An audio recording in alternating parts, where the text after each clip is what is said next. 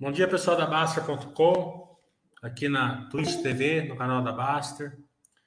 É, estamos aqui hoje com a Sequoia Logística, uma empresa que já tem um relacionamento muito bom é, com a Baster, né? É, agora tem o Rodrigo é, Manso, que ele é head de relações com investidores da Sequoia. É, o Rodrigo já é um parceiro longo, longo data aqui da Baster, ele era gerente de RI da Fleury. A gente já fez vídeos com eles aqui, com vídeo com ele aqui na Baster. É, lembrando que a Baster não faz indicação de compra e venda de ações. Esse vídeo vai ser meramente de caráter educacional e de acompanhamento para os acionistas ou quem quer é, acompanhar a, a Sequoia é, ao longo do tempo. É, também lembramos que eventuais guidances ou projeções feitas aqui nessa live não quer dizer que vai que é certeza que vão se concretizar. Condições de mercado podem fazer com que elas não se concretizem. Então, bom dia, Rodrigo. É, muito, muito obrigado pela oportunidade é, de mais essa, essa interação entre a Baster e a Sequoia. Eu que agradeço, João, agradeço o convite. É, como você falou, né, já, já tem um relacionamento de alguns anos. E eu que agradeço o interesse aí por né, entrar em mais detalhes da, da tese da Sequoia. É, João, eu preparei aqui uma apresentação rápida, é, então não sei se eu vou passar por ela e aí depois a gente pode entrar nas perguntas e respostas se estiver ok para você. Pode ser assim? Claro, fica à vontade. Vamos lá. Então, assim, é, é, acho que boa parte do público aqui já conhece a Sequoia, né? Mas comentando um pouco, a Sequoia é uma empresa que tem 10 anos de história, né? De fundação, né? Ela, ela foi fundada pelo Armando Marquesan Neto, que hoje é nosso CEO, né? Então ele ele é um foi um executivo, né, do setor, né, do setor de varejo, né? É, trabalhou na área, né, de e-commerce dessas empresas e resolveu fundar a Sequoia há 10 anos atrás, né? Então é uma empresa relativamente nova, né? E no final de 2020 a Sequoia fez seu IPO, né? Então, a partir de 2020, a gente é uma companhia listada na B3, no novo mercado, né? A Sequoia, ela tem hoje, né, uma empresa que é uma corporation, né? A gente tem ali quase 90% das ações, né, do capital da companhia na, no free float da bolsa, né? Então, a gente tem alguns acionistas é, institucionais que têm uma participação maior, né, acima de 5%, mas a grande parte das ações da companhia estão divididas com os acionistas é, institucionais e pessoas físicas. Né? Acho que os últimos números que eu tenho aqui, aproximadamente 7%, né, 7, 10% do capital da companhia está é, com pessoas físicas. Né? E a Sequoia, né, ao longo de 2021, ela, ela executou um plano de crescimento bastante robusto. Né? Uma parte desse plano também é, né, foi financiada ali pelo, pelo, pelo, pelo, pelo é, recurso captado no IPO da companhia no final de 2020. Tá, então, entrando agora é, nos slides que eu gostaria aqui de apresentar para vocês, é, primeiro um pouquinho sobre nossas soluções, nossos clientes, né, dar um, um overview aqui para vocês sobre a Sequoia. Né? A gente é uma companhia líder, né, e acho que essa questão que eu comentei do, do período de fundação da companhia, né, 10 anos, a companhia já nasceu dentro de um ambiente, né, de um e-commerce mais forte, mais robusto. Então, uma companhia que tem, né, um DNA tecnológico e a gente tem está habilitado, né, nós estamos habilitados tecno, tecno, tecnologicamente uma oferta de melhores soluções para o mercado de e-commerce, né? E a gente combina, né, crescimento e rentabilidade. Acho que esse é um tema importante. A Sequoia é uma tese de crescimento. Né? A gente vai falar um pouco mais à frente sobre alguns números e algumas expectativas da companhia, mas a gente é uma tese de crescimento, mas ao mesmo tempo né, que a gente é uma tese de crescimento, como tantas outras que a gente vê até na Bolsa hoje, a gente também é uma tese que tem foco em rentabilidade. Né? Então, a companhia ela tem uma excelente rentabilidade, um nível de rentabilidade muito bom, e, ao mesmo tempo, a gente também vê a expansão dessa rentabilidade né, no curto prazo. Tá? Então, hoje, a Sequoia tem uma solução que atende 4.374 cidades, tá?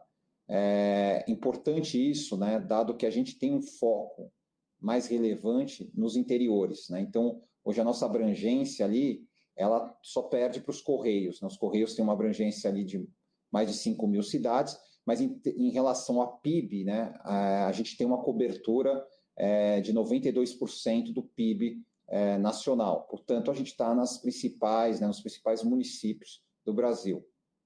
Como eu falei, o foco nos interiores, então a gente está falando de 72% dos nossos pedidos é, é, no, no, segmento B2C, né, que seria o segmento da gente entregar direto na casa do consumidor, isso é, representa então 72% dos nossos pedidos nos interiores. Né? Então, menos de 30% do que a gente entrega são é, ocorre nas regiões metropolitanas. É, como eu falei, a gente é uma empresa que já, já nasceu com, com esse DNA tecnológico, então a gente tem uma, uma plataforma proprietária e escalável né, no nosso modelo de crescimento orgânico e inorgânico, e temos o um modelo asset light. Né?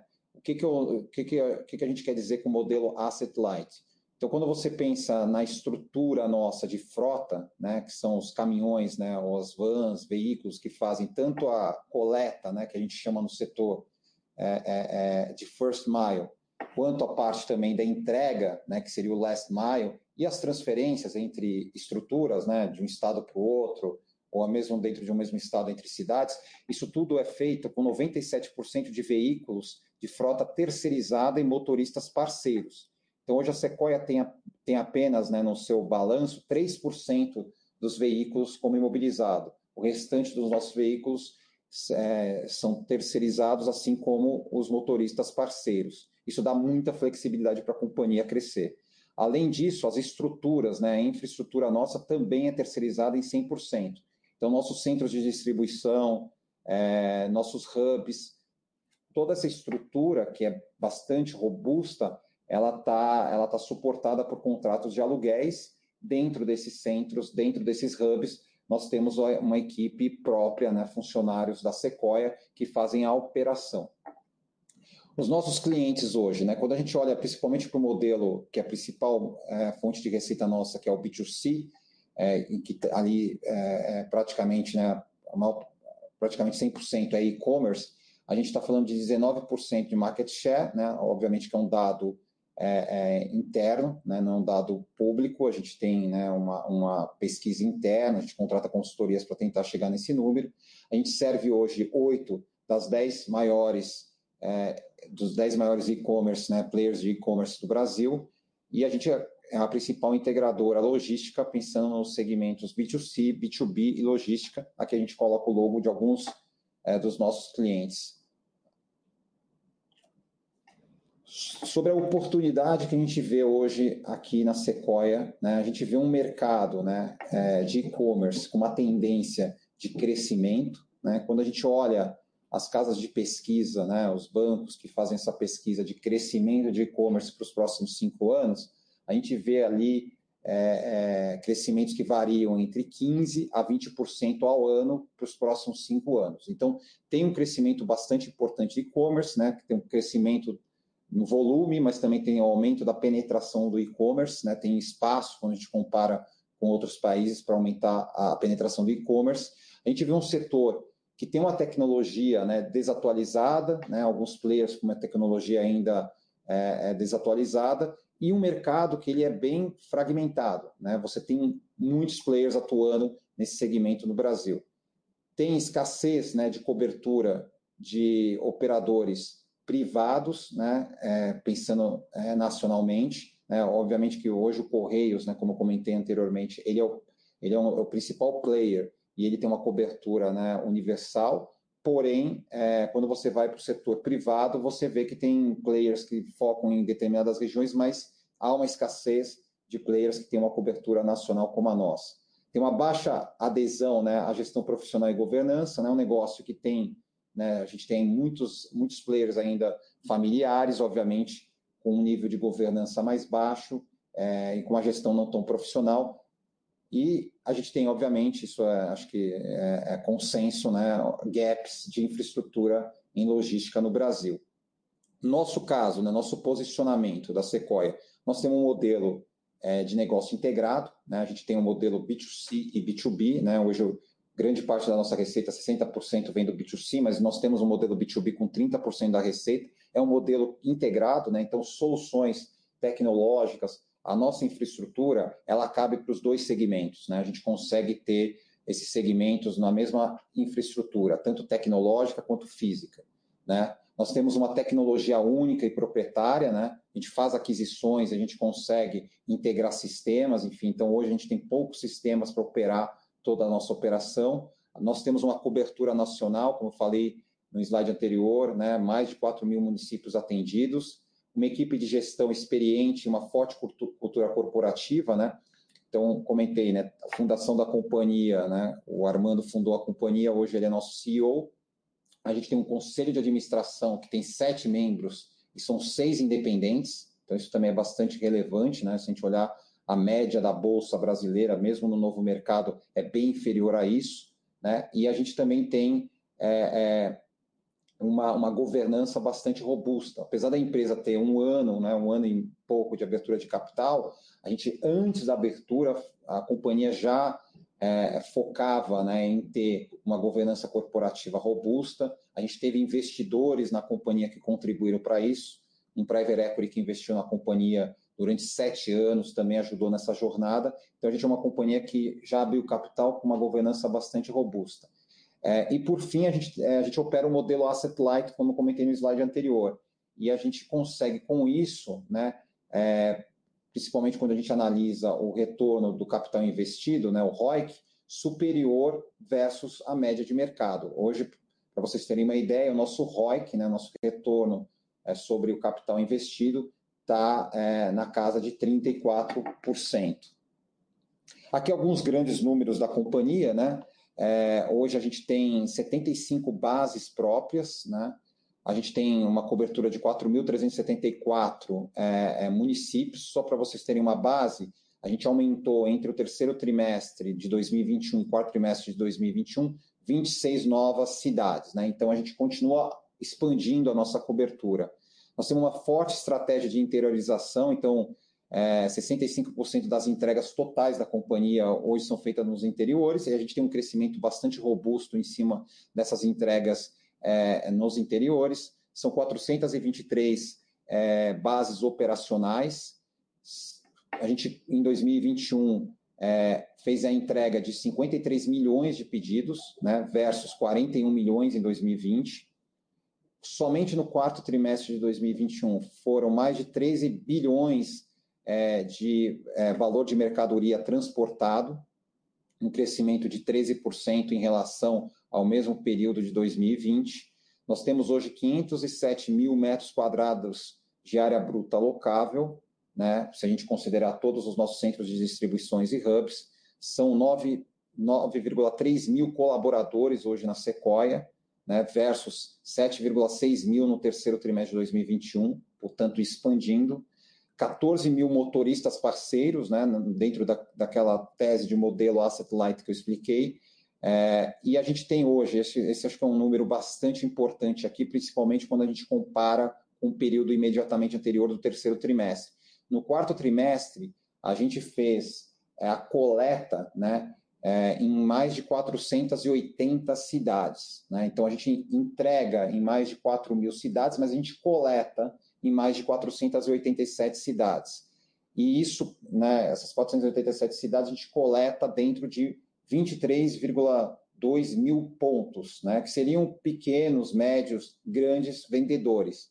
Então, esse é um modelo que tem uma complexidade enorme, que é um modelo que a gente chama de multi-origem, que cresceu muito, principalmente no quarto trimestre.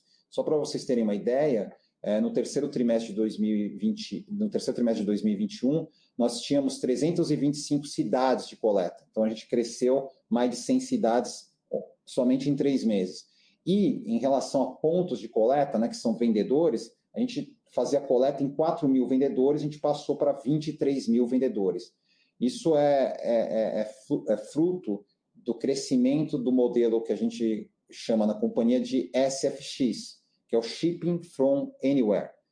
Esse, esse modelo ele atende hoje algumas plataformas, principalmente plataformas asiáticas que acabam né, chegando no país e tendo vários sellers locais, e você faz toda essa logística do seller até o cliente que comprou o produto. Né? Então, é, é bastante complexo e a gente tem conseguido ter bastante sucesso nesse modelo.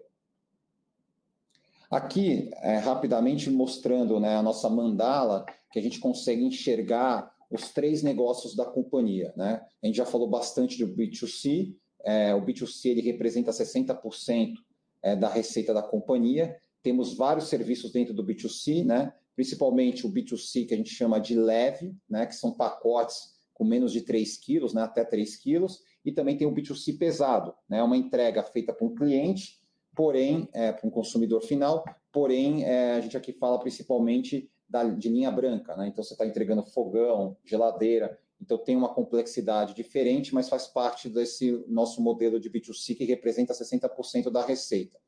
Depois a gente passa para o B2B, que é 30% da receita bruta da companhia. É, o B2B, obviamente, que a gente está falando de produtos mais pesados, mas tem uma grande diferença aqui, né? É, mais de 80% do nosso B2B está no que a gente chama é, de é, é, B2B fracionado. O que seria o fracionado? É, a gente tem na mesma carreta do B2B, que a gente vai coletar ali na indústria, produtos de diferentes, é, é, de diferentes fornecedores, diferentes clientes. Então, você pode ter produtos, vou dar um exemplo aqui, você pode ter computadores, você pode ter móveis, você pode ter enfim, produtos diferentes que a gente traz numa, numa carreta única, diferente de um modelo que o mercado também conhece bastante, que seria que se chama full truckload, né, que seria a carga completa, que aí você pega somente de um cliente para levar para outro cliente. Então, é uma, uma carga completa, por exemplo, pensando na parte de, de, de alimentos e bebidas, né? Às vezes você tem ali os caminhões que fazem esse transporte da Ambev, né? Então, a carga fechada. A gente opera esse compartilhado, porque a gente entende a sinergia que isso tem com o nosso modelo B2C, e a gente consegue compartilhar parte dos custos e ganhar eficiência. Por fim, a gente tem 10% da nossa receita no segmento de logística, né? A logística aqui ela é a logística indoor, né, que é a guarda de produtos. Então, nós temos os nossos armazéns, onde a gente tem ali vários clientes que deixam ali seus produtos. Muitos deles já operam com a gente também, ou no B2B ou no B2C. Então, a gente já dali já vai fazer as entregas. Além disso, o serviço de logística nosso tem também a parte de manutenção. Né? Nós fazemos manutenção, por exemplo, e instalação daquelas máquinas de cartão de crédito, né, dos POS. Nós fazemos, por exemplo, a parte também da Nespresso, né, que a gente faz né, desde a entrega das cápsulas, a entrega das máquinas, manutenção das máquinas. Nós também temos a logística ali no nosso armazém, por exemplo, da Nestlé, né, com a Nespresso. Aqui, rapidamente, os números é, do nosso último resultado de 2021, né? Então, a gente conseguiu, é, em 2021, né, uma receita, né? A gente atingiu uma receita de 1,8 bilhão de reais, é, com um crescimento de 53%. O nosso lucro bruto ajustado é, em 2021, né, com ajustes é, excluindo IFRS 16, portanto, considerando aluguéis aqui, né, isso é importante porque aluguel acaba sendo um fator bem importante nosso, então a gente coloca aluguel no nosso lucro bruto e EBITDA. A gente teve um, EBITDA, um lucro bruto de 287 milhões, crescimento de 31%, com uma margem de 18,9%. Aí no EBITDA, tanto o EBITDA ajustado quanto o EBITDA ajustado ex-FRS 16, nós tivemos um crescimento acima de 55% e uma margem é, de 9,3%, o que é, representou um ganho de margem EBITDA ajustada de 0,3 pontos percentuais versus 2020. Que cabe um destaque, dado que em 2021 a gente teve um ano extremamente desafiador, pensando na, na, na pressão de inflação, né, que não só a nossa indústria teve, mas diversas indústrias no Brasil. Né, a gente pensando né, aqui o custo de combustível, que aumentou muito em 2021, tanto gasolina quanto diesel que a gente utiliza, assim como também é, algumas matérias-primas, como papelão, plástico, é, aluguéis, né? Tudo isso reajustou muito forte ao longo de 2021 e mesmo assim a companhia, pelo crescimento que tem atingido, a gente conseguiu é, ter uma evolução satisfatória da margem EBITDA de 0,3 pontos percentuais. É, finalizando aqui, o lucro, o lucro líquido ajustado atingiu 51,7 milhões, um crescimento de 21% ano contra ano, e por fim o ROIC, né, o retorno sobre o capital investido, atingiu 34%, é, mostrando o benefício nossa, da nossa operação é, asset light. Aqui falando um pouquinho das né, de três avenidas de crescimento da companhia, né, o ecossistema atual, novos serviços e a estratégia de M&A, é, a gente mostra aqui nesse, nesse slide é, como que a companhia, né, como, como a gente hoje vê os mercados, tanto o B2C quanto o B2B, um representa 60% do nosso faturamento, o outro 30% do nosso faturamento.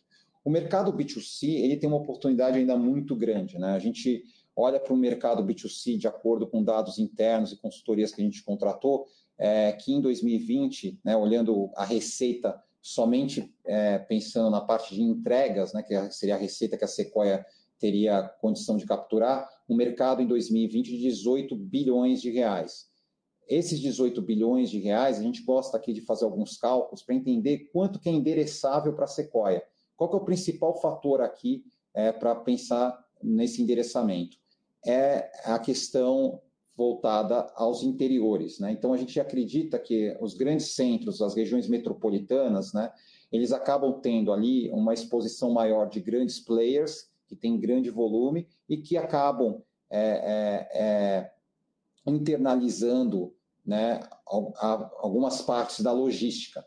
Portanto, são mercados que têm né, um nível de competição maior e tem esse fator aí da internalização dos grandes players. A gente fez um estudo aqui, alguns cálculos, descontando isso, inclusive considerando esse nível de, de, de internalização para players que ainda estão começando a fazer. Né? A gente, olhando players maiores, a gente conseguiu colocar ali uma, uma, uma régua e a partir dali a gente considerou que esse player teria um índice de internalização mais alto. E a gente chega no mercado final endereçável de 8 bilhões de reais para a Sequoia.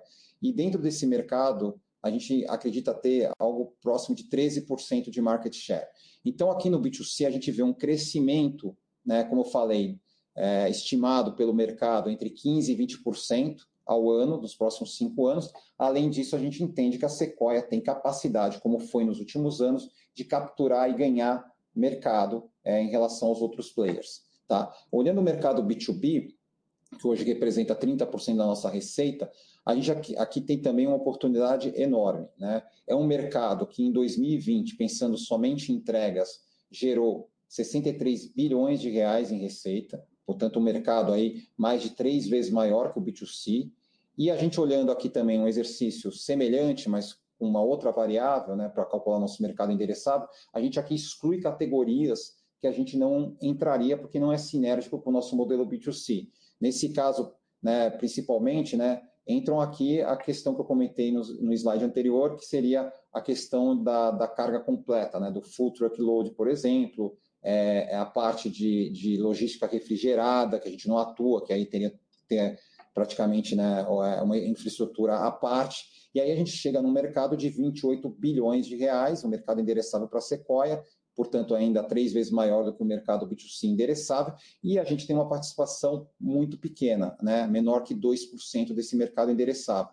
Então, aqui a gente vê uma clara situação de oportunidade de ganho de market share, utilizando muito do que a gente já tem de infraestrutura e tecnologia que atende muito bem o B2C. Né? Obviamente que o mercado B2B, quando a gente fala de crescimento do mercado para os próximos cinco anos, é um mercado que deveria ter um crescimento é, mais baixo, um mercado bem mais maduro do que o mercado B2C, que tem ali o fator do e-commerce que cresce bastante. Então a gente vê um mercado aqui que muito provavelmente vai crescer muito mais próximo do PIB né, para os próximos cinco anos.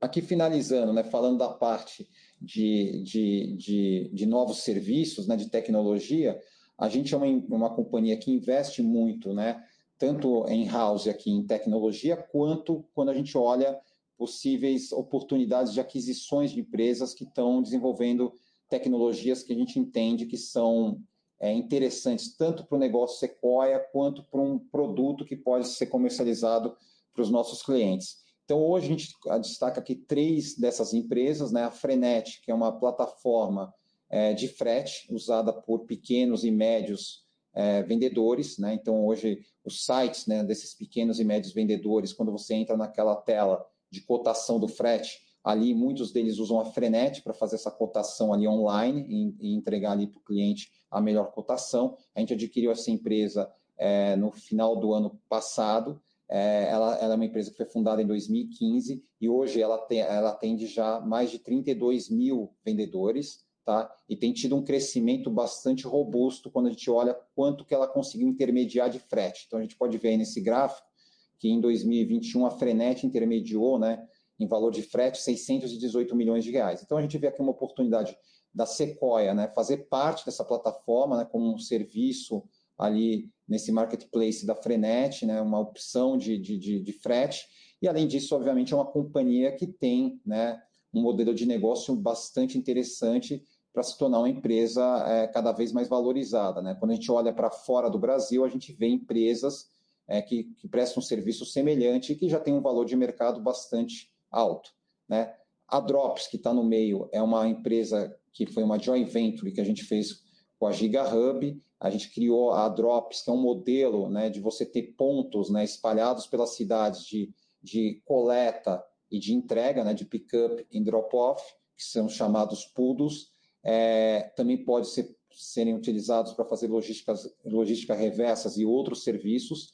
É, é, uma empresa que a gente fundou no terceiro trimestre, que ela começou a, a operar no quarto trimestre.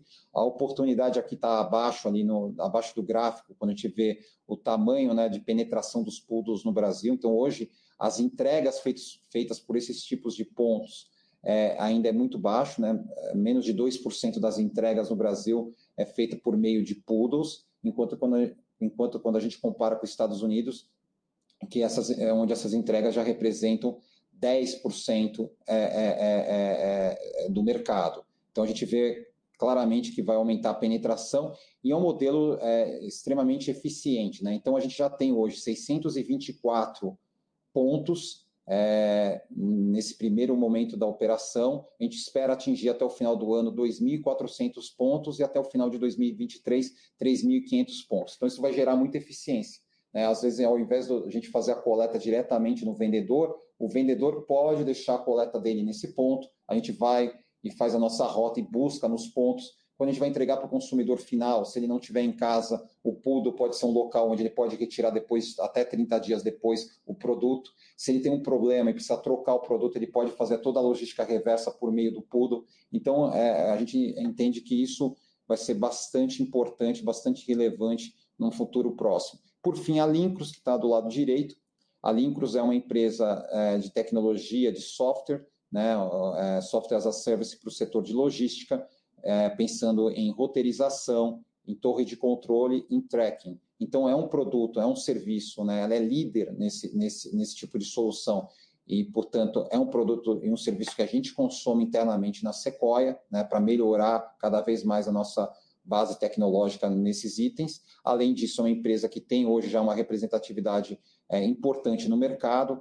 Por exemplo, em 2021 já atingiu 23 milhões de reais em receita e vem crescendo, né? É, a um CIGR, né, a um, a um, crescimento composto dos últimos três anos de 47%, e hoje a, a Lincros já tem 73 mil veículos é, é, monitorados na sua plataforma. Né? E também aqui cabe olhar né, benchmarks é, é, é, internacionais, onde a gente vê realmente que há empresas no mercado né, global que têm né, esse tipo de solução e que já tem um valor de mercado bastante interessante.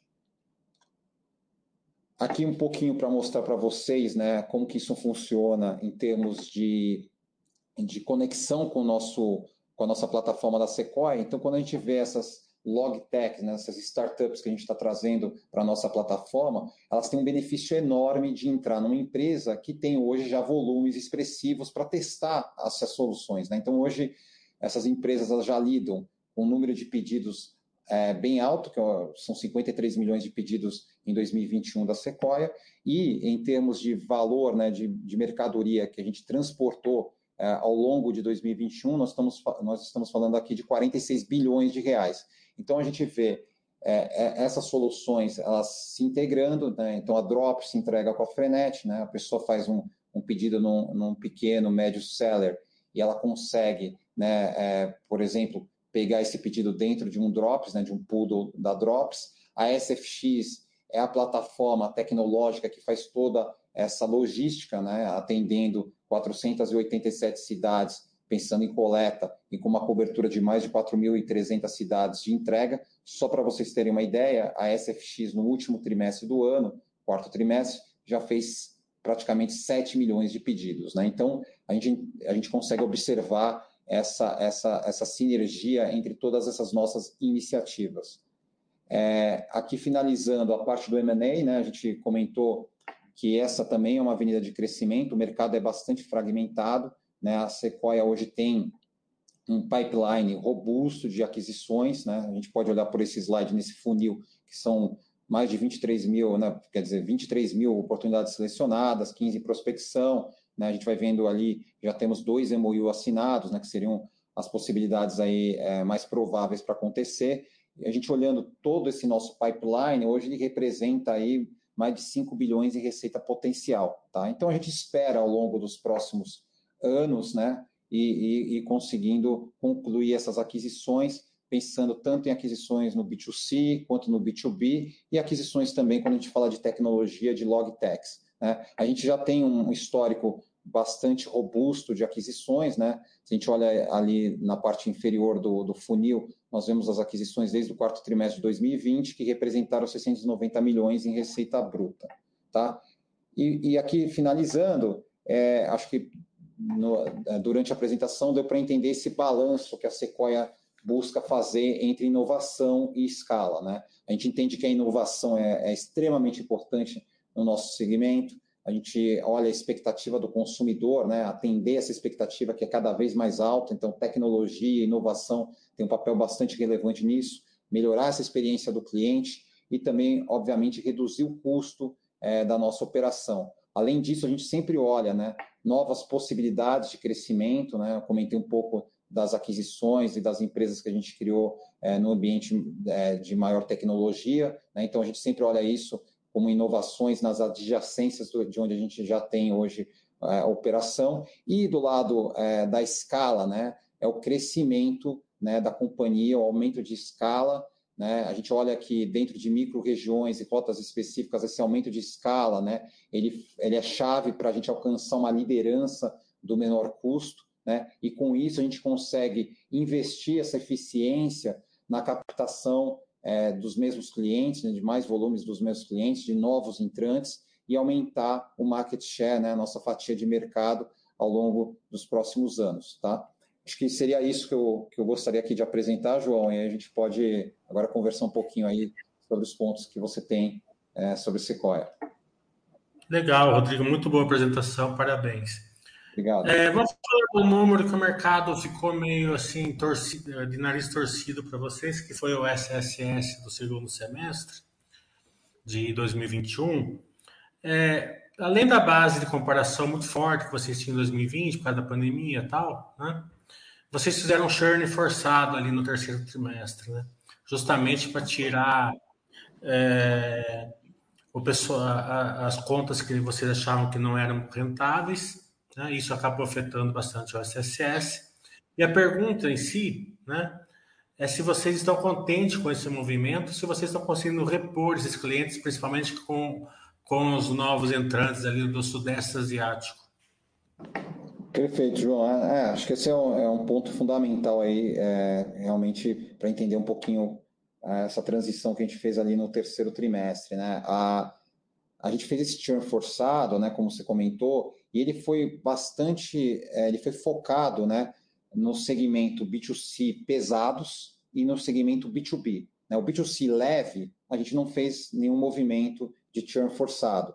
Esse churn forçado do B2C pesado e do B2B, ele teve como objetivo, né, é, buscar, né, um ganho de eficiência para a companhia, né, olhando ali categorias e produtos que a gente fazia nesses dois segmentos, que a gente entendia que tinha um nível de automação mais baixo, ou às vezes até né, todo o processo, né, é, desde a, né, da, da, envolvendo a entrega também era mais complexo. Então, eram, eram, eram categorias que não entregavam a rentabilidade esperada. Então, a gente fez esse movimento no terceiro trimestre, isso reduziu né, a nossa receita naquele momento com esse churn forçado, nesses dois segmentos, assim como os volumes, mas a gente se preparou para um crescimento mais sustentável nesse ano de 2022. Então, a gente está contente com o movimento que a gente fez, ele foi um movimento único que ocorreu no terceiro trimestre, já no quarto tri a gente não fez esse churn forçado, a gente já concluiu ele inteiro, integralmente no terceiro trimestre, e quando a gente fala do crescimento do B2B, que eu apresentei,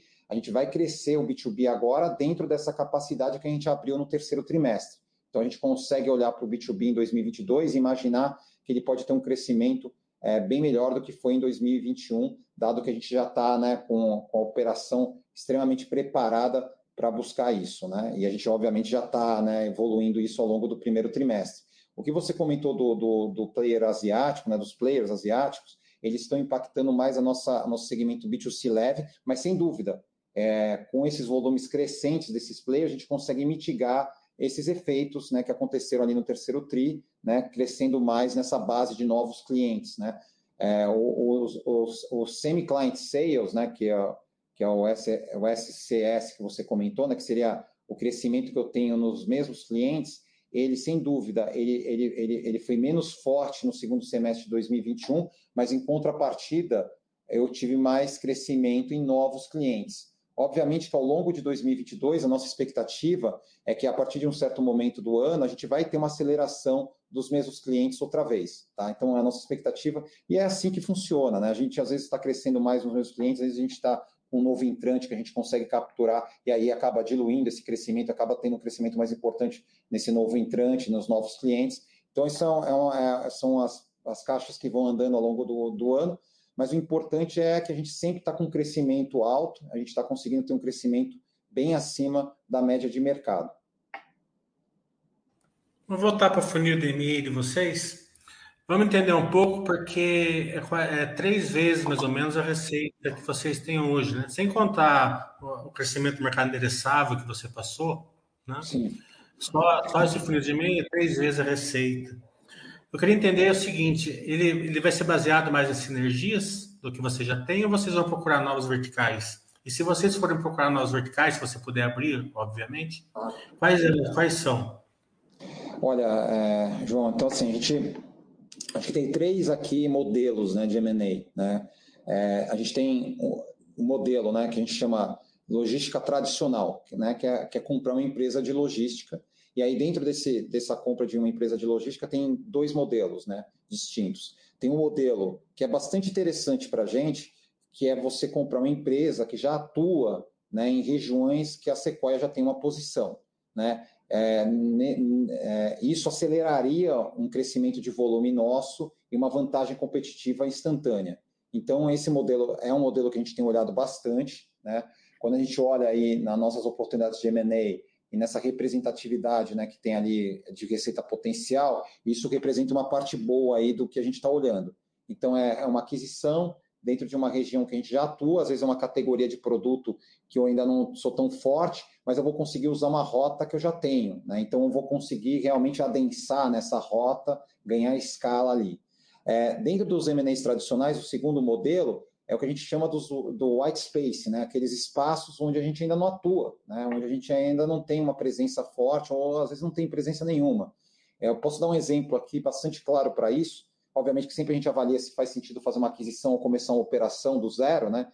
tem seus prós e contras, mas a gente pode também fazer, obviamente, isso por meio de aquisições, que é, por exemplo, é, o exemplo que eu vou te dar aqui é do Nordeste. Hoje, no Nordeste, a gente tem uma operação B2C leve, que funciona bastante bem, né, que tem um volume importante, mas a gente não tem uma operação no Nordeste de B2C pesado e B2B. Né? E o Nordeste ele tem uma representatividade relevante no Brasil. Né? Se você olhar volume de B2C pesado e B2B no Nordeste, mais ou menos ali você tem um volume de entregas na casa de 20%.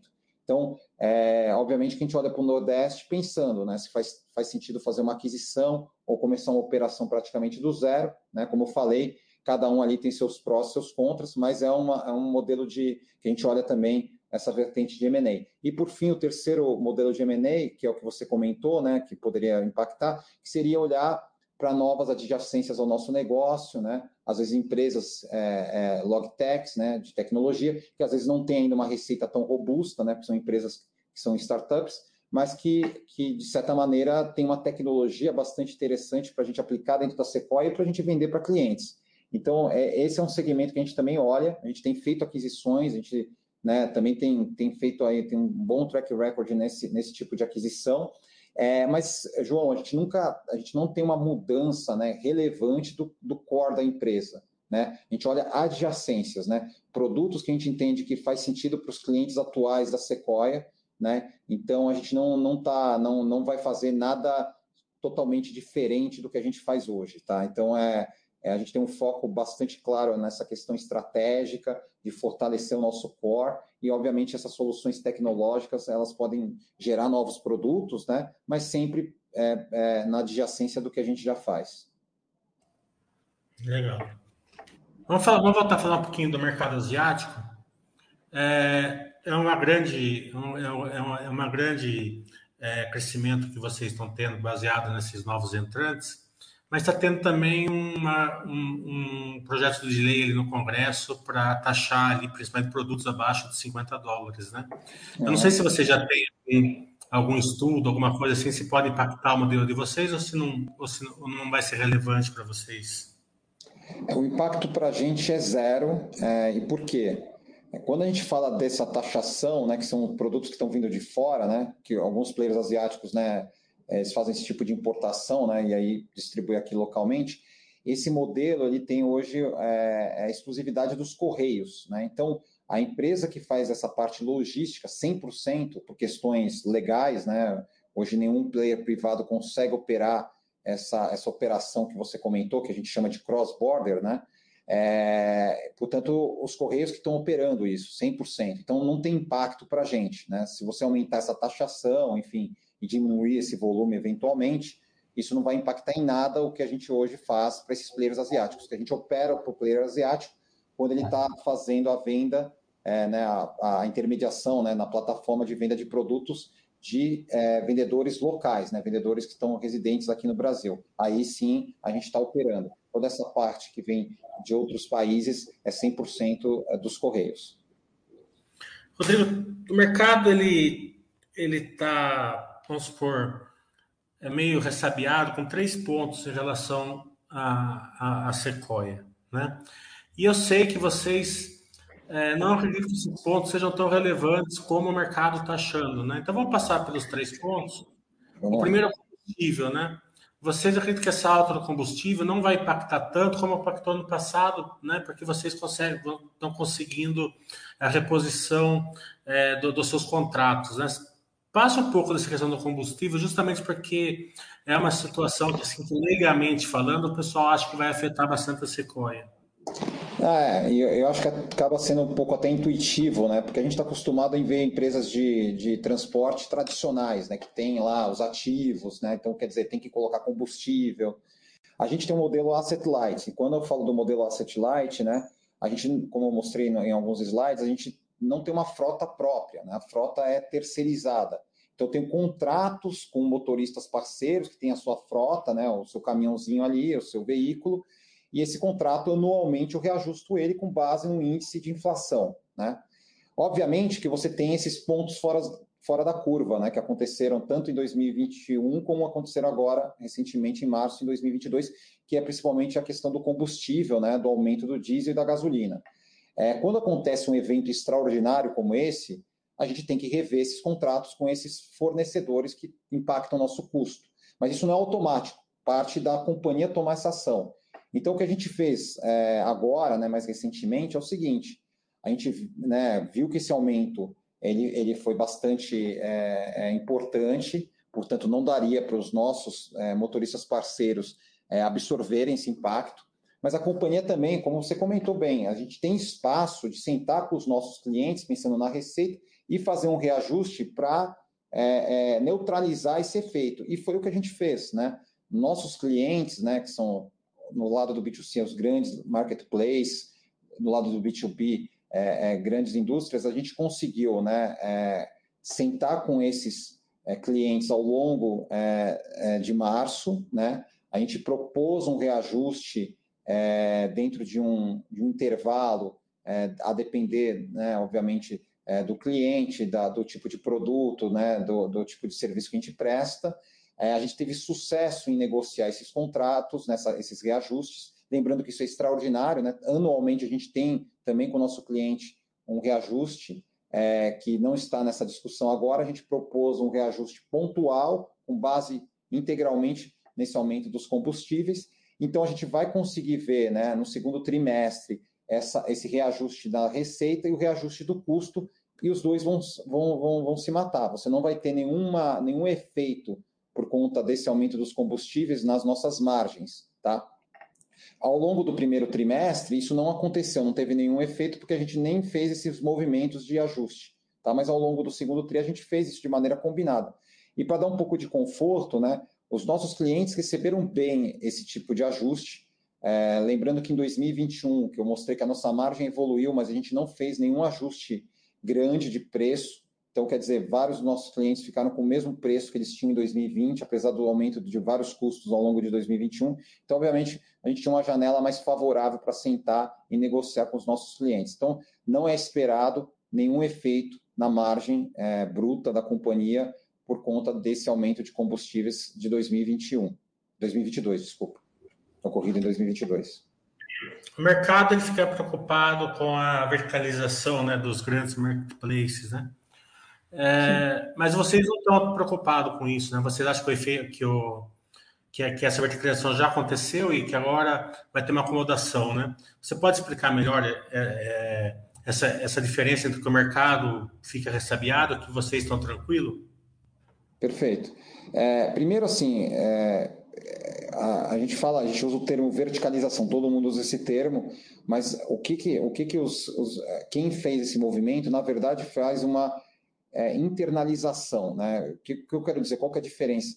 É, não é que o, o, o, a plataforma, o marketplace, o varejista, é, ele tem uma equipe própria fazendo a parte de logística. Não, ele terceiriza isso. E muitas vezes para a própria Sequoia. Tá? Então, é, é, um outro tipo de serviço que a gente presta. Então, muitas vezes a gente tem lá determinado é, é, é marketplace que tem lá as vans com seu nome andando pela cidade fazendo a entrega, mas essa van, na verdade, ou é a Sequoia ou é uma outra empresa né, que coloca ali uma equipe dedicada para atender aquele é, é, marketplace. Então, é só para lembrar isso, porque não é que a gente exclui qualquer condição ali de ter receita. A gente mesmo com essa internalização ou verticalização, como o pessoal chama, a gente tem ali oportunidades de crescer naquele, naquele cliente, é, prestando um serviço que é como se fosse aquele white label, né? Você vai lá, tem uma equipe dedicada, coloca a marca do próprio marketplace na, no seu veículo tal, mas quem tá, quem, a inteligência de quem está fazendo aquilo, é, a gestão é da Sequoia ou às vezes de outro transportador, tá? Por que, que a gente não tem uma preocupação em relação a isso? Acho que um ponto você já trouxe na própria pergunta, que é assim, esse é um movimento que ele já aconteceu em grande parte. Né? Ele já aconteceu é, porque é natural, né? quando você atinge um determinado volume numa determinada região, é, começa a fazer sentido para um marketplace pensar numa eventual internalização é, dos processos de transporte logístico. Tá?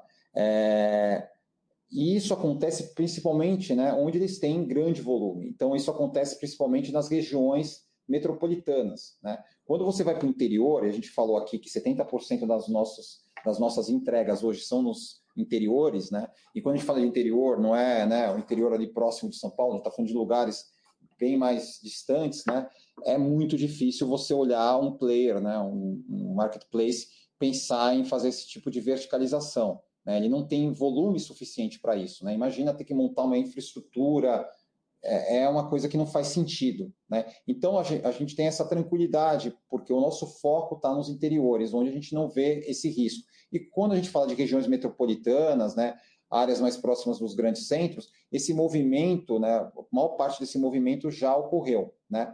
Então, hoje a gente explora, né, além dessa oportunidade de crescimento nos interiores, onde a gente tem conseguido crescer bastante forte, a gente também explora essa aproximação com esses marketplaces para atender eles nesse modelo que eles é, é, é hoje têm essa é, é, verticalização, né, atendendo eles ou na coleta ou nas transferências, ou operando, né? A gente opera muitos centros é, de distribuição é, de marketplaces, né? Então a gente tem uma equipe Sequoia lá operando, uma inteligência Sequoia operando ali a parte do centro de distribuição de grandes marketplaces, né? Que são verticalizados. Então, isso também tem uma oportunidade de negócio aqui que a gente tem explorado, tá?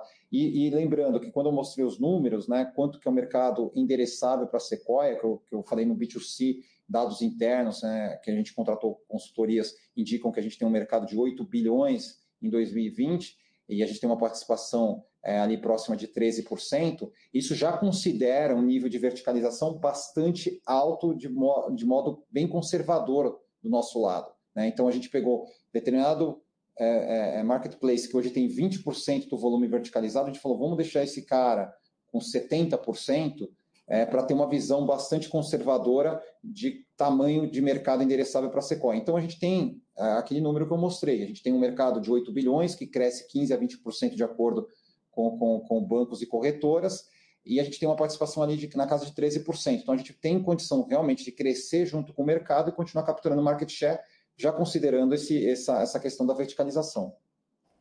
Legal. Vamos fazer agora a pergunta clássica, que você deve estar cansado de responder já, a privatização do Correio, né? Quais que são os, a, a, última visão que vocês têm disso daí? E essa privatização, você acha que já subiu no telhado ou ainda está, é, ainda pode ocorrer?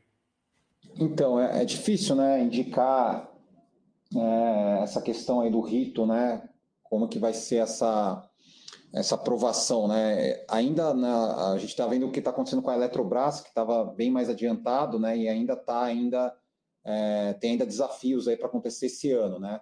Obviamente que acho que tem a vontade do governo é fazer ainda em 2022, né? A privatização dos correios, mas ele está no processo, o processo está um pouco mais para trás, né? Tem que ter ainda a aprovação do Senado, enfim. Pra, e a gente vê realmente uma complexidade grande né, nesse modelo de privatização do Correios. Né? A gente sabe que o Correios ele tem né, um número de funcionários bastante alto, ele tem a questão do fundo de pensão. Né? Então, assim, é, é muito difícil aqui arbitrar se isso acontece em 2022 ou mais para frente. Obviamente, né, que assim, olhando o histórico das coisas que já aconteceram no Brasil, aparentemente isso deve, deve, deve ir para um, um próximo presidente, né, para um próximo mandato do presidente, enfim, é, para mais para frente, para 2023. Mas é, não dá para a gente afirmar aqui, eu não tenho essa competência para falar. Do outro lado, né, quando a gente pensa, tá bom, né, vamos pensar aqui como é que, como é que isso se daria, né? A gente vê hoje o Correios né, como um competidor importante da Sequoia, né, ele tem essa abrangência, essa grande abrangência que atende vários dos interiores que a gente também está presente. É, hoje o Correios, em cima dos números que eles divulgaram recentemente, eles são bem grandes, né? eles têm ali um faturamento na casa de 10 bilhões, e a gente vê uma grande oportunidade de, de, de competir com os Correios e ganhar market share, né? como a gente já tem feito. Né? Uma eventual privatização alteraria esse plano? Não, porque a gente vê, enfim, isso tem um tempo para acontecer a privatização, fora a privatização vai ter, né, vamos ter que entender melhor como vai ser esse modelo, né, o que, que, o que, que entra, o que, que não entra na privatização, e qualquer é, é, é, é empresa que, que compre os Correios vai ter um desafio enorme, né? Só o gap tecnológico que os Correios têm é muito grande, né? Então, assim, a gente não tem dúvida que isso vai ter alguns anos ainda, onde a gente vai conseguir, né, ali, ter uma vantagem competitiva muito grande. E obviamente que a Sequoia ela tem né, um, um, target futuro né, de né, é, continuar melhorando né, suas soluções tecnológicas. Então a gente acredita muito que a gente vai ter sempre um modelo muito competitivo para competir com os correios ou com os correios privatizados. Né? Então, isso não é, a gente não vê como, como, como um risco, e é importante ressaltar que é bom ter competição, né? Assim, acho que qualquer empresa, ela é importante para ela ter um competidor, né? Então, hoje os Correios é um competidor, é um competidor que tem um, alguma, algum nível de deficiência por conta de ser uma empresa, obviamente, é, estatal e que não teve talvez o investimento adequado no momento correto. Ele sendo privatizado, ele vai ter, ele, né, vai ter um período aí para ser feito essa, esse turnaround, nessa transformação dos Correios. E mesmo assim, né, olhando bem lá para frente, a gente acha que vai ser sadio para o mercado ter players é, profissionais atuando, acho que isso sobe a régua para todo mundo, e a Sequoia está acostumada com isso, né? Acho que uma empresa que tem 10 anos de história, né? enfim, a gente saiu do zero, né, com competidores que já estavam mais consolidados, os próprios Correios, e a gente conseguiu ter essa jornada, né, chegando num faturamento de 1,8 bilhão em 2021, né, com uma possibilidade de um crescimento ainda muito forte nos próximos anos. Né, a gente hoje né, olha né, o nosso nível de faturamento comparado às empresas privadas, a gente vê a gente como ali o player número um né, no setor, a gente tem condição, sem dúvida, de continuar competindo né, e, e, e, e ganhando mercado. Bem, prometi que essa é uma hora, deu uma hora certinho. É, o Rodrigo sempre muito é, solícito em é, atender às nossas demandas, mas ele também já tem um outro compromisso, então eu queria agradecer ao Rodrigo, queria agradecer a Sequoia, a Larissa, por essa interação que vocês têm com a Baster, colocar a Baster sempre é, à disposição de vocês, sempre quando vocês precisarem, e procura e já marcando aí para uma próxima live no segundo semestre.